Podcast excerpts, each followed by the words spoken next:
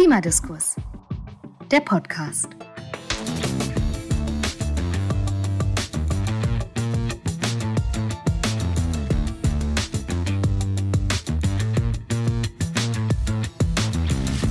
Hallo und herzlich willkommen zu Klimadiskurs, der Podcast. Mein Name ist Ingo Wagner. Und ich bin Sebastian Krieger. Wir dürfen Sie auch heute durch die Folge begleiten. Thematisch bleiben wir auch in dieser dritten Folge zu einem Thema, nämlich beim Verkehrssektor, nach dem Gespräch mit Professorin Janette Klemmer und der ersten Panel-Diskussion unseres Klimaforum Klimaneutral Mobil in NRW zu der Frage, wie eine Gesellschaft aussieht, die im Verkehr kein CO2 emittiert, werden wir heute jetzt etwas konkreter. Es gab nämlich noch ein zweites Panel bei unserem großen öffentlichen Diskursformat im September in Düsseldorf. Da haben Annette Krabbe, Vorständin bei der Rheinbahn, Rainer Gallus, Geschäftsführer des Handelsverbands NRW und Kerstin Hamann, Vorsitzende des VCD-Bundesverbandes, miteinander diskutiert, wie die Mobilitätswende vor Ort gelingt. Und das war so ein gutes Gespräch, dass wir das gerne auch hier teilen möchten. Frau Grabbe erklärt zum Beispiel sehr gut, was die Rheinbahn eigentlich unter den Begriffen Mobilitäts- und Verkehrswende versteht und was sich allein in den letzten Monaten da in dem Unternehmen alles getan hat. Und Herr Gallus zeigt sehr pontiert, was die berechtigten Sorgen des Einzelhandels sind und welche Bedürfnisse die Unternehmen haben, wenn es um konkrete Veränderungen vor Ort geht. Aber hören wir doch einfach mal rein. Ja, wir sprechen vielleicht erstmal über den ÖPNV, weil der ja gerade als sozusagen als Alternative für das Auto, für den motorisierten Individualverkehr. Der ÖPNV ist ja schon da, Frau Grabbe. Ne? Da muss, der, der ist jetzt erstmal schon da. Da würde ich vielleicht annehmen, dass in Sachen Infrastruktur, dass Sie da schon ganz gut aufgestellt sind? Oder sagen Sie, wir müssen, wir brauchen da noch ganz viel? Also wir reden jetzt nur über die Infrastruktur. Ist da das Potenzial schon ausgeschöpft? Was sagen Sie als ähm, Vorständin jetzt der Rheinbahn AG oder geht da noch was? Naja, also wenn Sie mich so fragen, dann ähm, stelle ich Ihnen eine Gegenfrage und sage, kommt drauf an, was Sie erreichen wollen. Also wenn wir über Antriebswende sprechen und sagen wollen, ähm, wir möchten äh, Antriebswende erreichen, äh, dann heißt das für die Rheinbahn und auch für alle anderen Verkehrsunternehmen in Deutschland äh, Antriebswende vielleicht noch mal in einfachen Worten wir als Rheinbahn definieren Antriebswende möglichst CO2-arm fahren, genauso viel wie heute. Das bedeutet für mich als Rheinbahn und auch für die anderen Unternehmen, ähm, ich muss meine Fahrzeugflotte, ich weiß, Sie sind nur bei dem Thema Infrastruktur, aber um es vielleicht ein bisschen besser zu erklären, ich muss meine Fahrzeugflotte umstellen. Wenn wir sagen, wir wollen Mobilitätswende, dann ist das in einfachen Rheinbahnworten CO2-frei fahren, aber mehr als heute. Ähm, und das ähm, hat ähm, auch äh, Auswirkungen auf mein Angebot. Wenn Sie mir die Frage stellen, geht da noch was? Definitiv geht da noch was, weil wenn wir diese beiden Themen erreichen wollen, heißt das, habe ich gerade schon gesagt, müssen wir unsere Fahrzeugflotte umstellen. Äh, und da hängt aber ein ganz schöner Rattenschwanz mhm. hinter, weil nur die Fahrzeugflotte umzustellen reicht ja nicht.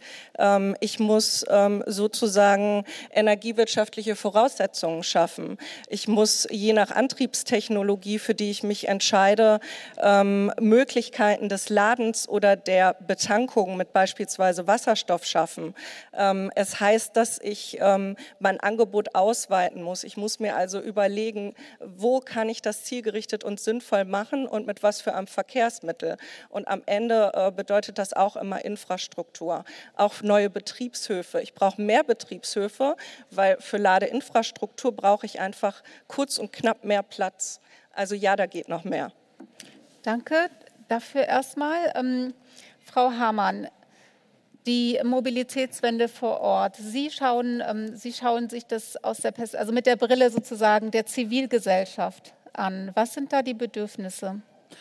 Ja, also Mobilitätswende äh, jetzt vor Ort ist für den VCD, wenn jeder und jede die freie Wahl hat, wie sie sicher und umweltfreundlich mobil ist und wenn dabei die Fahrzeuge oder Verkehrsmittel des Umweltverbundes immer die erste Wahl sein können, also Bus, Bahn, Fahrrad und zu Fuß. Und erste Wahl zu sein heißt natürlich immer nicht nur mindestens genauso schnell, sondern gerne schneller zu sein, auch gerne verfügbarer zu sein. Also weil 80 Prozent der Wege von zu Hause ausgehen, verleitet es mich natürlich dazu, diese Verkehrsmittel zu benutzen, wenn direkt möglichst dicht vor der Haustür äh, ein ÖPNV-Anschluss ist oder, Carsharing und wenn bei jeder Wohnanlage, wenn es größere sind, grundsätzlich die Fahrräder und sicher abgestellt werden vor der Tür und nicht erst hinten aus dem Keller an den Mülltonnen vorbei ähm, nach vorne getragen werden müssen. Also Verkehrswende bedeutet, neben der Dekarbonisierung, aber das ist vor Ort praktisch damit drin, wenn Sie die Verkehrsmittel des Umweltverbundes nutzen und natürlich es da auch Fortschritte gibt, äh, dass man wirklich aus der Tür tritt und umweltfreundlich mobil sein kann. Das heißt, es muss eine Mobilitätsgarantie geben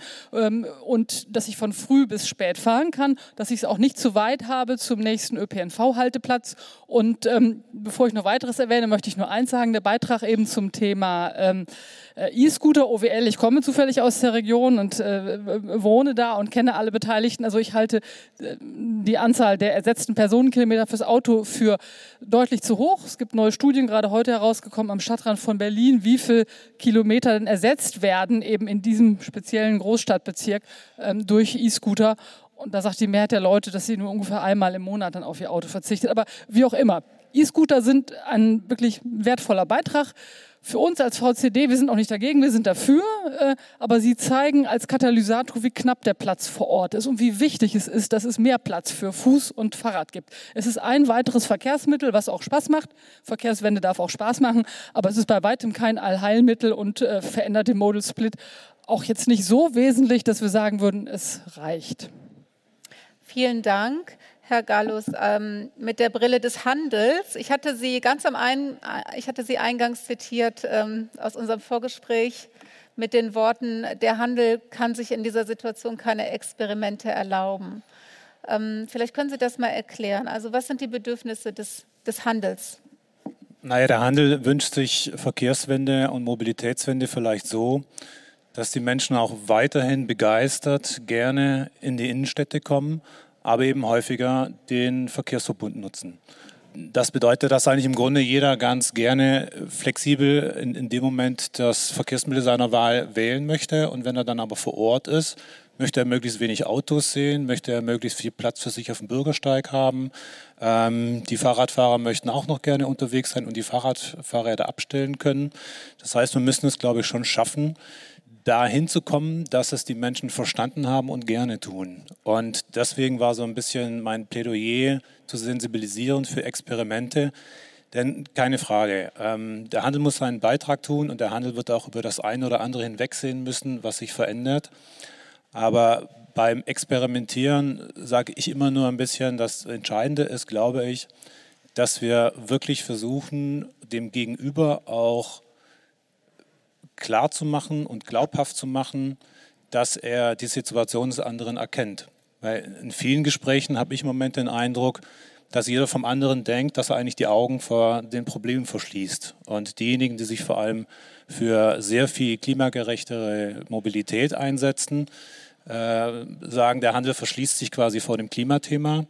Und der Handel hat teilweise das Gefühl, dass diejenigen, die sich dafür einsetzen, so ein bisschen die Augen davor verschließen, was das für einen Händler vor Ort eben bedeuten kann. Und Experiment heißt eben immer, wir versuchen etwas, ohne dass wir genau wissen, was dabei rauskommt. Und jetzt mal nur überspitzt formuliert, um deutlich zu machen, was ich sagen will. Ein Experiment kann nicht sein, wir bauen jetzt mal um Während dieser zwei, drei Jahre Bauphase wird der eine oder andere Händler mit seinen 10, 20, vielleicht sogar 50 Prozent Umsatz äh, einbußen, entweder nur knapp oder vielleicht auch gar nicht überleben. Dann schauen wir hinterher mal, ob die Leute weiterhin kommen, ob sie genauso häufig kommen. Und wenn es nicht geklappt hat, dann sagen wir, ups, jetzt müssen wir es wieder zurückdrehen. Sehr, sehr, sehr überspitzt. Aber deswegen sage ich nur, experimentieren und die Forderung nach Mut muss auch immer im Augenmerk des anderen mitliegen. Und ich glaube, dass vielleicht vorneweg auch schon mal der Satz noch, ähm, ich glaube, wir brauchen tatsächlich eben auch nochmal eine sehr klarere Kommunikation. Das wurde heute an der einen oder anderen Stelle auch nochmal äh, angesprochen von denen da draußen oder von den Hybriden oder von dem Schichtarbeiter ich glaube schon, dass wir auch einfach nochmal im Gesamtdialog sehr viel klarer darauf schauen müssen, dass die Leute es verstehen, weil wir hier alle sitzen und uns fast täglich damit beschäftigen, haben Informationen, tauschen uns aus. Aber wenn ich mir Verkehrsexperimente anschaue und anschaue, wie viele Menschen sich tatsächlich dafür interessieren, zu Dialogen zu kommen, sich einzusetzen, Fridays for Future, junge Menschen, die sich festkleben, da habe ich das Gefühl, so wirklich ist das Interesse mal wirklich daran gemessen, wie die Beteiligung ist, noch nicht da. Und das ist natürlich auch eine Sache der Politik. Die muss das Gefühl haben, wenn sie Maßnahmen durchführt, dann müssen sie in zwei, drei Jahren, vier Jahren auch wiedergewählt werden. Ja, Frau Grabe, gerne. Ja, also ich knüpfe da gerne dran an, ähm, weil ich das sehr ähnlich sehe. Also wir sitzen ja hier, um das Thema Mobilitätswende zu besprechen. Und äh, wenn man mich fragt, wie Mobilitätswende gelingen kann, dann gibt es für mich eine ganz einfache Antwort, nur gemeinsam für uns äh, als Rheinbahn oder als ÖPNV-Unternehmen gemeinsam mit der Politik. Wir haben heute schon vielfältig gehört, wir benötigen Festlegungen, was Rahmenbedingungen und Finanzierung angeht, gemeinsam aber auch mit anderen Verkehrsunternehmen und Verbünden. Das Thema wurde hier zwischenzeitlich auch mal im Publikum angesprochen zu gucken, wie können wir ÖPNV einfacher machen, wie können wir Komplexität rausnehmen, wie können wir selbst uns auch verbessern, um uns auch ein Stück weit selbst zu finanzieren aber auch gemeinsam mit den Kooperationspartnern. Wir hatten gerade Tier hier stehen.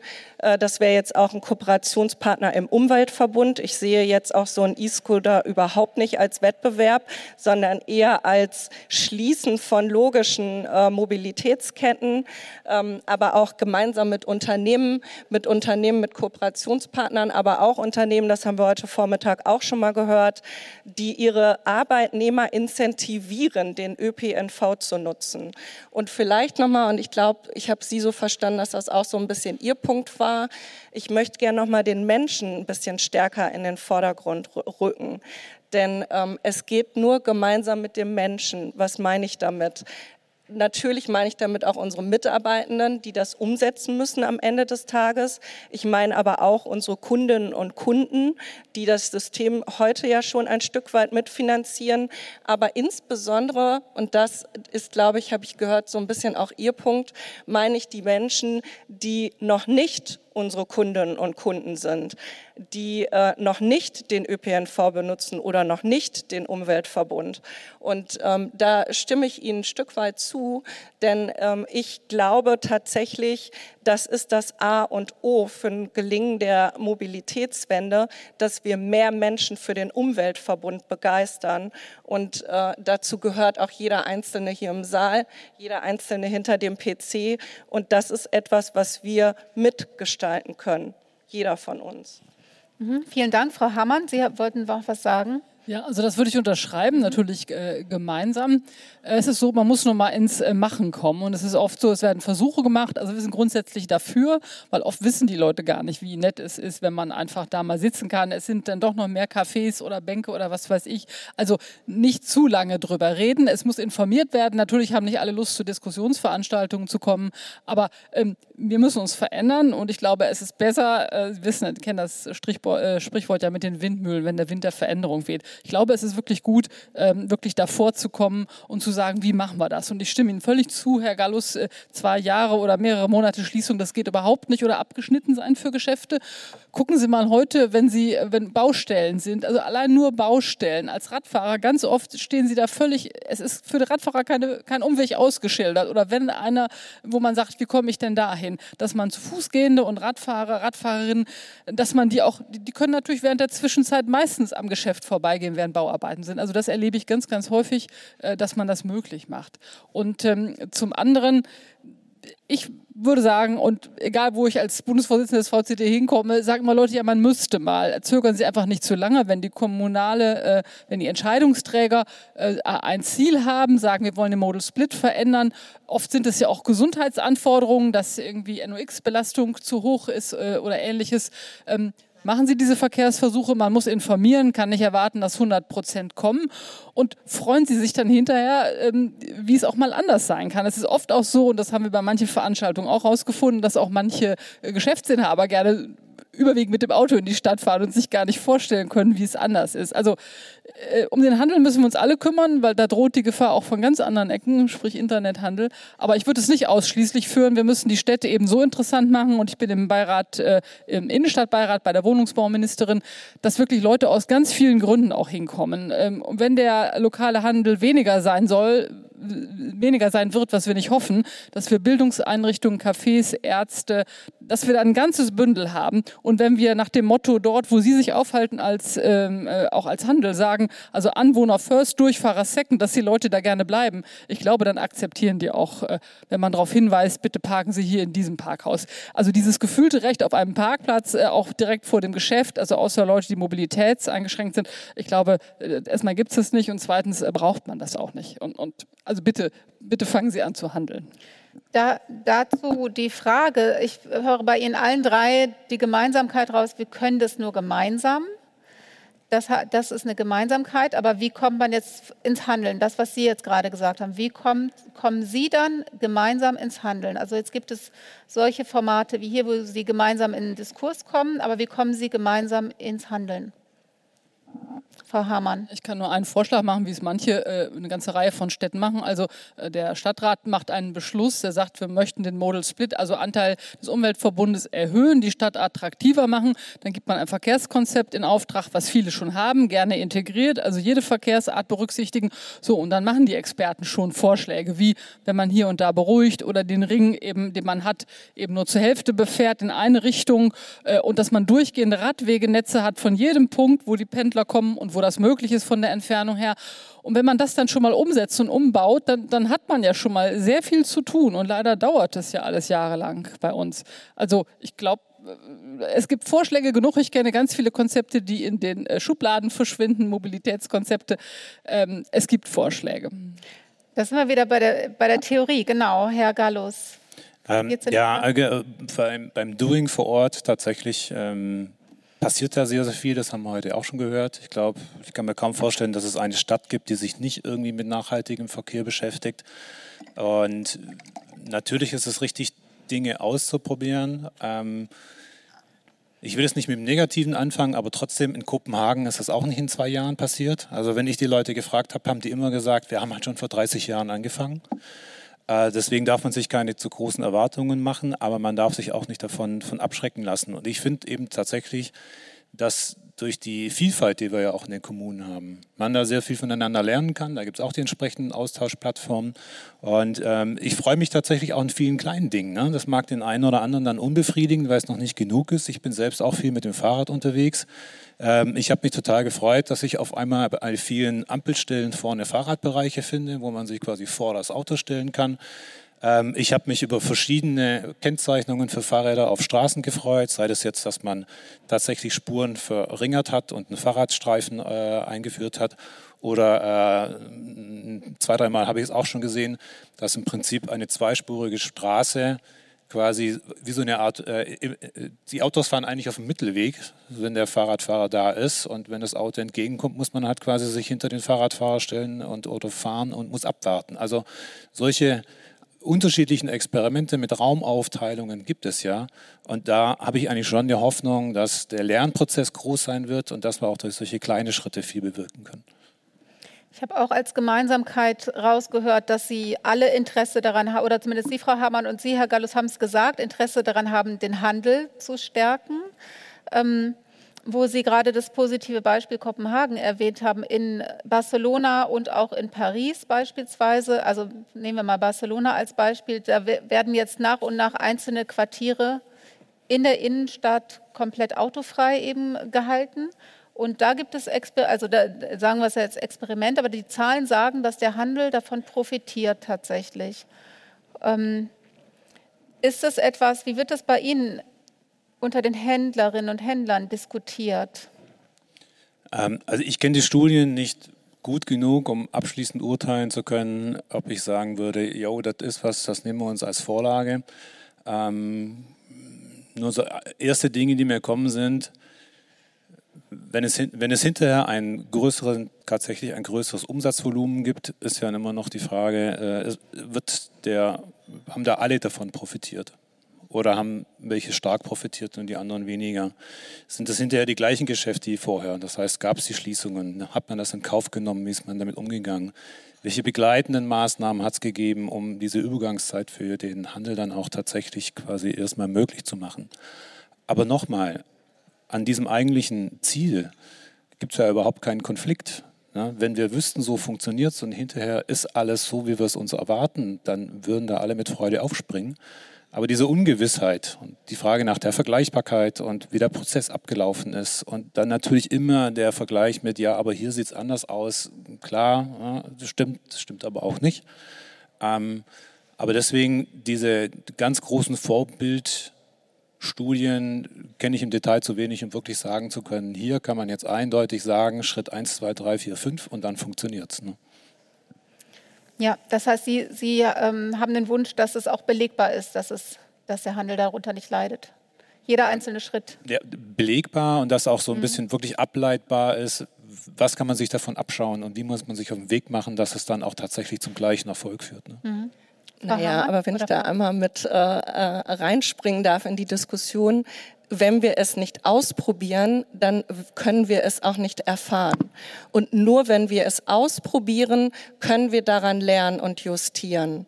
Und ähm, also ich bin auch Team Zukunftsoptimismus, also um äh, den Begriff nochmal äh, herauszustellen, äh, der jetzt vorhin sich so hartnäckig äh, hier beim Klimaforum in den Panels ähm, gehalten hat. Und ich glaube, wir müssen auch nochmal wertschätzen, also es hört sich so ein bisschen in der Diskussion an, alles ist ganz schrecklich und ich muss, es muss sich alles sofort ändern, weil es tut sich gar nichts. Und das glaube ich, das ist nicht richtig, weil es tut sich ganz viel, aber es tut, also es ist vielleicht nicht überall auf allen Ebenen so extrem disruptiv spürbar. Ich kann jetzt für die Rheinbahn sprechen. Wir haben in den letzten Jahren unser Angebot um 11 Prozent gesteigert. Äh, wir arbeiten gerade an einem großen Taktverdichtungskonzept, äh, was Anfang des Jahres umgesetzt wird, was nochmal zu einer erheblichen Angebotsverbesserung führen wird. Ähm, wir haben ähm, versucht, Mobilitätsketten zu schließen, indem wir ähm, uns stark mit Kooperationspartnern vernetzt haben. Wir haben Park-and-Ride-Anlagen aufgestellt, äh, um alle zu bedienen, die mit dem Fahrrad zur Haltestelle äh, fahren können. Und auch da Mobilitätslücken zu schließen. Wir haben unseren Fahrplan aufrechterhalten, obwohl wir uns in einer Phase von unfassbar hohen Krankenständen und Fahrermangel äh, befinden. Wir haben On-Demand-Verkehr eingerichtet. Wir haben Apps, äh, um den Zugang zum ÖPNV einfacher zu gestalten, gemeinsam mit den Verbünden und auch bundesweit generiert. Und mein Lieblingsthema, und das hatten wir jetzt hier öfter auch schon, und das spricht dem jetzt so ein bisschen entgegen, dass wir erstmal abwarten wollen und irgendwas belegen wollen, ist das Deutschland-Ticket. Und über das Deutschland-Ticket kann jeder denken, was er möchte. Und ich bin neu in der Branche und ich muss zugeben, ich empfinde die Verkehrsbranche als extrem kompliziert, als komplex und träge. Aber äh, das Deutschland-Ticket hat gezeigt, es hat für mich, es hat ganz viele Dinge gezeigt, aber es hat zwei wesentliche Dinge, die ich herausstellen möchte, gezeigt. Es hat einmal gezeigt, Veränderung geht, äh, weil ich höre jeden Tag geht nicht, Annette. Geht nicht, weil. Geht nicht, war schon immer so. Geht nicht ist historisch bedingt. Sie sind geht seit Mai da, ja? Genau, ich bin mhm. seit Mai da. Geht nicht ist, äh, ist so in der Verkehrsbranche. Veränderung geht und zwar in kürzester Zeit. Und der Oliver Krisch hat es vorhin auch noch mal gesagt. Vor anderthalb Jahren hätten wir niemals gedacht, es gibt ein Deutschlandticket. Es geht. Es geht. Es ging in der ganzen Branche. Und ein zweites Thema, was ich herausstellen möchte, es geht auch einfach. Ne? Ein Zugang, ein einfacher Zugang zum ÖPNV in allen Städten geht. Ne? Also das heißt nicht, dass wir äh, noch nicht alle Optimierungen, äh, dass wir schon alle Optimierungen gehoben haben, die da noch am Rattenschwanz hinterhängen. Aber diese beiden Dinge gehen. Und das, dafür möchte ich so ein bisschen plädieren, weil wir jetzt gerade in diesem Flow sind des Deutschland-Tickets. Veränderung geht, Einfachheit geht. Und das, also mein Plädo ist, Und das spielt auch so ein bisschen an dem, knüpft das an, was Sie gesagt haben. Lasst uns jetzt machen. Ja, lasst uns jetzt genauso weitermachen. Lasst uns ausprobieren. Lasst uns justieren. Meinetwegen auch das Deutschland-Ticket justieren, wenn wir sehen, irgendwo funktioniert das nicht. Ähm, lasst uns auch Dinge, die wir ausprobieren, wo wir sehen, die sind schlecht, lasst uns die fallen lassen. Aber lasst uns in, diesem in dieser Veränderungsbewegung bleiben, weil ähm, in der sind wir gerade. Und es tut sich ganz viel auf ganz vielen kleinen Ebenen. Das ist jetzt vielleicht für die Bevölkerung noch nicht so extrem spürbar. Das liegt aber auch an anderen Dingen. Aber es geht. Und lasst uns genau jetzt daran anknüpfen.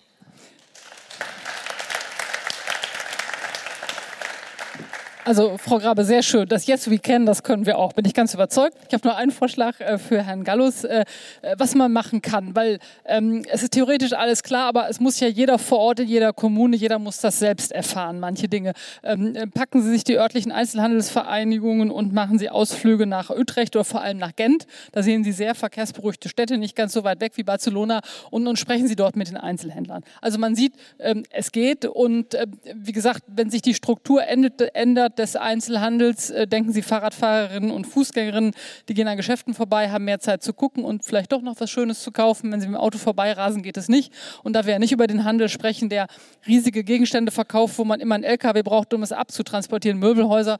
Äh, also ganz oft sind diese ja nicht in, äh, nur teilweise in der Innenstadt. Also ich werde auch ganz, ganz positiv und da Sie äh, das angesprochen haben, äh, Frau Graber, mit dem ÖPNV 49-Euro-Ticket, ja, man sieht, was alles geht, wenn der Wille da ist, wenn die Politik das beschließt. Und selbst wenn es hart ist für manche Infrastrukturunternehmen, es wird auch schon noch äh, Änderungen geben und diese Disruption, die brauchen wir aber. Ich war selber in vielen Auftrag, äh, also Aufgabenträgergremien auch im, im, ländlichen Raum. Man muss was ändern. Und wenn man überlegt, dass man drei, ich glaube, es waren drei Jahre oder so äh, überlegt hat, bis man diesen Westfalentarif hat, wo man dann harmonisiert hat, die Schritte, ob es 1,90, 2,10 oder 2,40 kostet. Das kann nicht sein. Also es ist alles sehr, sehr viel Arbeit, aber ich glaube, nur durch den Kostendruck, der sowieso da ist, das ist nicht schön, ähm, und durch diese einheitlichen Tarife, die die Leute wollen, sie wollen es einfach, ist man dann gezwungen, auch über dies oder das nachzudenken, ob man hier oder da weniger Gedanken sich um Tarif macht, sondern eher vielleicht um anderes und Marketing. Aber glauben Sie, es kommen Dienstleister auch zu uns und sagen, meinen Sie denn, dieses Easy NRW und das äh, Pay as you go und per Mile, das hat noch Zukunft? Und da sagen wir ja, für Gelegenheitsfahrer wahrscheinlich ja, aber viele Leute wollen eben gern einen vorausschaubaren Tarif, ein Abo, wenn es dann in ihr Portemonnaie passt. Und dass man für dieses 49-Euro-Ticket für die Studenten natürlich bundesweit etwas braucht und nicht diese Kakophonie, das eine Land bezahlt es jetzt Bayern, das andere nicht. Und auch für Leute, die sozial schwach sind, ist auch klar. Also ich stimme Ihnen völlig zu. Yes, we can. Es noch sehr viel mehr möglich. Ich hoffe, Sie haben auch noch viel mehr zu tun an, an Änderungen in Ihrem Job. Das war ein wesentlicher Ausschnitt aus der Pendeldiskussion Wie gelingt die Mobilitätswende vor Ort bei unserem Klimaforum Klimaneutral Mobil in NRW am 26. September 2023 in der Turbinenhalle der Stadtwerke Düsseldorf. Es diskutierten Rainer Gallus, Geschäftsführer des Handelsverbands NRW, Annette Grabbe, Vorständin der Rheinbahn und Kerstin Hamann, Bundesvorsitzende des VCD. Ja, Sebastian, und damit endet unsere Trilogie zum Verkehrssektor in dieser Staffel auch gleich. Wenn Sie, liebe HörerInnen, Rückmeldungen haben, schreiben Sie uns gerne an podcast.klimadiskurs-nrw.de. Wenn Sie mitdiskutieren wollen, folgen Sie uns gerne auf LinkedIn, Instagram und Facebook. Und wenn Sie auch einmal zu einem öffentlichen Diskursformat kommen wollen, abonnieren Sie doch einfach unseren Newsletter Klimadiskurs Insight. Wenn Sie diesen Podcast zeitnah nach Veröffentlichung hören, am 30. November sind wir mit dem Klimasalon CO2 zwischen Treibhausgas und Rohstoff in Essen. Alle Informationen dazu gibt es wie immer auch auf unserer Website klimadiskurs-nrw.de und das verlinken wir alles auch sehr gerne wie immer in den Shownotes. Für jetzt aber sagen wir Danke fürs Hören. Tschüss und bis zum nächsten Mal. Klimadiskurs. Der Podcast wird ermöglicht durch die Unterstützung der TeilnehmerInnen der Deutschen Postcode-Lotterie.